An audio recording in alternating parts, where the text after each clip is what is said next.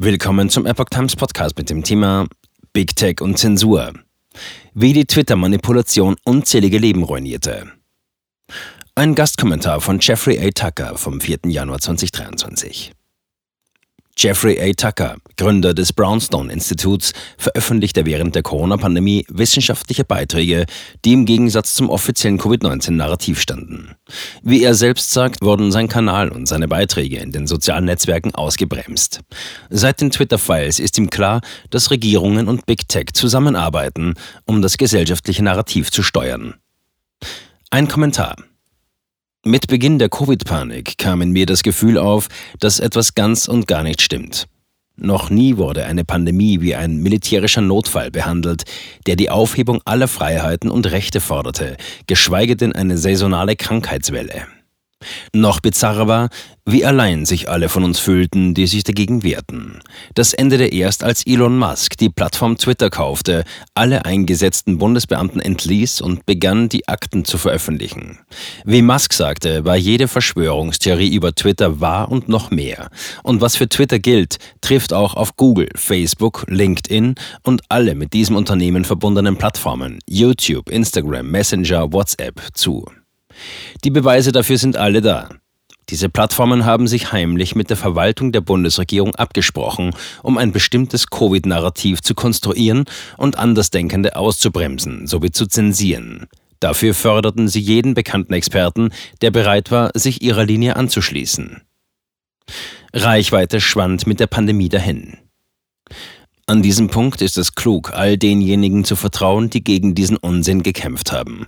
Zu Beginn der Krise war ich mit einer ungewöhnlich großen Reichweite auf den meisten Plattformen gesegnet. Allerdings musste ich zusehen, wie sie im Laufe der Monate zu einem Nichts schrumpfte. Ja, es wurden Beiträge von mir gelöscht, aber ich wurde nie gesperrt. Es ist nur so, dass meine Kommunikationskanäle im Laufe der Monate und Wochen dramatisch schrumpften. Für mich war das tragisch, weil ich mit ansehen musste, wie die Bevölkerung allmählich in eine mittelalterlich anmutende Seuchenpanik verfiel. Sie riss Familien auseinander, hielt Angehörige vom Reisen ab, zerstörte Geschäfte und Kirchen und verletzte sogar die Privatsphäre. Der unsichtbare Feind, von dem alle in der Regierung sprachen, zerriss das gesamte soziale Gefüge. Ich hatte 16 Jahre lang über Pandemien und Gegenmaßnahmen geschrieben und wiederholt vor solchen Szenarien gewarnt.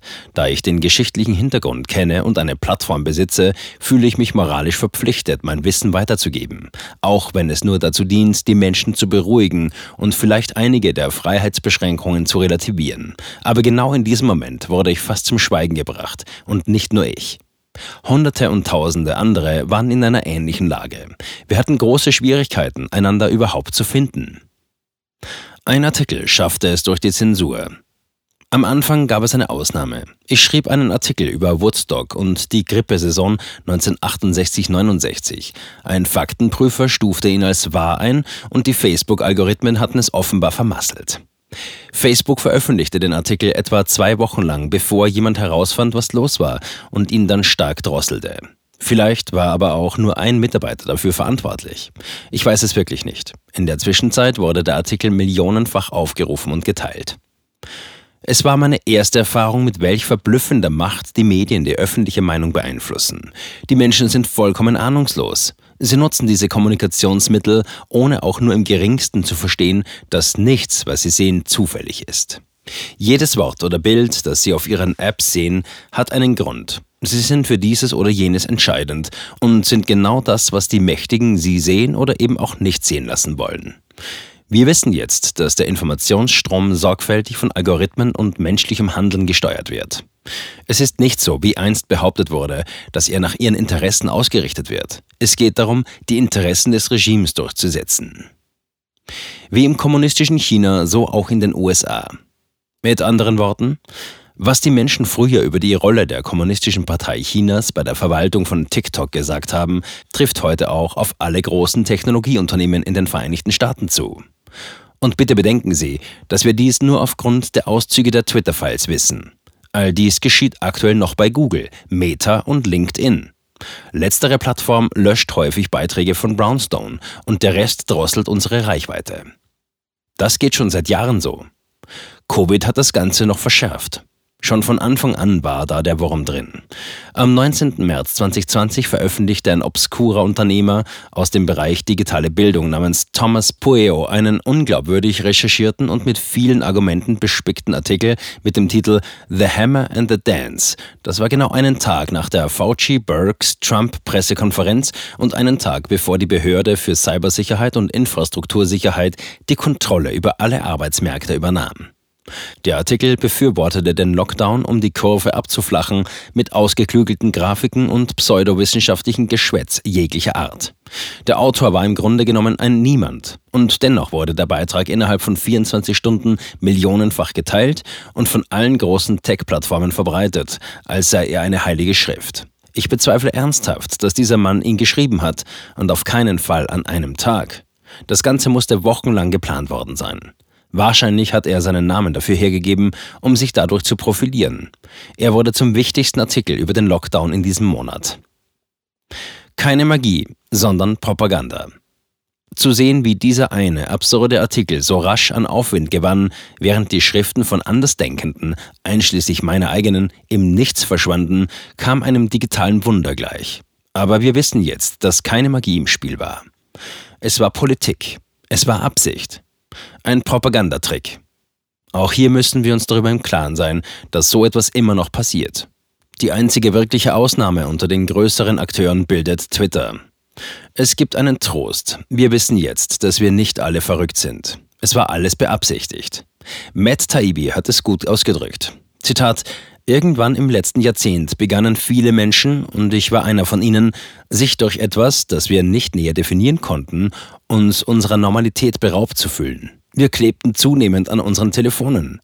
Die Welt darin erschien verzerrt. Auf manche Nachrichten gab es heftige Reaktionen, auf manche kaum welche oder sie waren einfach unglaubwürdig. Man las, dass scheinbar alle Menschen weltweit einer Ansicht waren, nur kam sie einem selbst lächerlich vor. Das brachte einen in eine unangenehme Lage gegenüber Freunden, Familie und anderen. Sollte man etwas sagen? War man verrückt? Ich kann nicht die einzige Person gewesen sein, die in dieser Zeit innerlich zu kämpfen hatte. Deshalb waren die Twitter-Files wie Balsam für mich. Das ist die Realität, die sie uns gestohlen haben. Sie ist zwar abstoßend, erschreckend und dystopisch. Es ist die grausame Geschichte einer Welt, die von Menschenfeinden regiert wird. Aber das ist mir allemal lieber als die abscheuliche und beleidigende Nachbildung der Wahrheit, die sie uns verkaufen wollen. Ich persönlich konnte mich zum ersten Mal seit sieben oder acht Jahren entspannen, als mir klar wurde, dass mir diese irrwitzigen Files den Weg zur Normalität zeigen. Bis zu dieser Woche war ich mir nicht sicher. Zitat Ende. Dank der großartigen Arbeit von David Zweig, der es schaffte, die ganze Zeit die Zensur zu umgehen, er war bei der ursprünglichen Great Barrington Declaration anwesend, Gott segne ihn, haben wir jetzt eine klarere Sicht auf die Ereignisse. Namen, die wir alle als Freunde kennen, sind in Listen aufgeführt, darunter Martin Kuldorf und Andrew Bostom. Aber es gibt tausende mehr. Für mich steht außer Frage, dass meine Konten ins Visier genommen wurden. Hier geht es um viel mehr als um freie Meinungsäußerung und den Betrieb von Medienkanälen ohne staatliche Zensur. Die Covid-Maßnahmen haben die Freiheit Amerikas und das gesellschaftliche Zusammenleben völlig zerstört. Das hat zu großem Leid, Bildungsverlusten, zerrütteten Gemeinschaften, dem Zusammenbruch des öffentlichen Gesundheitssystems und einer explosionsartigen Zunahme von Todesfällen geführt. Die Lebenserwartung wurde um Jahre reduziert. Offene Diskussion kann Leben retten. Mit einer offenen Diskussion hätte diese Entwicklung gestoppt oder die Auswirkungen zumindest abgemildert werden können. Das liegt nicht nur im Interesse der Technik- und Rechtsexperten. Die Unterdrückung von Meinungen und Debatten hat ein menschliches Blutbad angerichtet. Und selbst während ich diese Zeilen schreibe, weigern sich die wichtigsten Mainstream-Medien immer noch darüber zu berichten. Fragen Sie sich selbst, woran mag das liegen? Ich denke, wir alle kennen die Antwort. Abschließend kann ich Ihnen versichern, dass das nur der Anfang ist. Die ganze Geschichte betrifft den gesamten Verwaltungsapparat, die Handelsplattform FTX, riesige gemeinnützige Organisationen, viele Mächte und Geldflüsse im Hintergrund und wahrhaft bösartige Verschwörungen. Wir werden vielleicht nie die ganze Geschichte erfahren und Gerechtigkeit wird wie immer schwer zu erreichen sein. Aber wir dürfen diesen Moment in der Geschichte nicht verstreichen lassen, ohne unser Bestes zu geben. Zum Autor. Jeffrey A. Tucker ist Gründer und Präsident des Brownstone Instituts. Er ist Autor vieler tausend Artikel in der Wissenschafts- und Mainstream-Presse sowie von zehn Büchern in fünf Sprachen, zuletzt Liberty or Lockdown. Er ist auch der Herausgeber von The Best of Mises. Er schreibt täglich für die Epoch Times Wirtschaftskolumne und hält zahlreiche Vorträge zu den Themen Wirtschaft, Technologie, Sozialphilosophie und Kultur.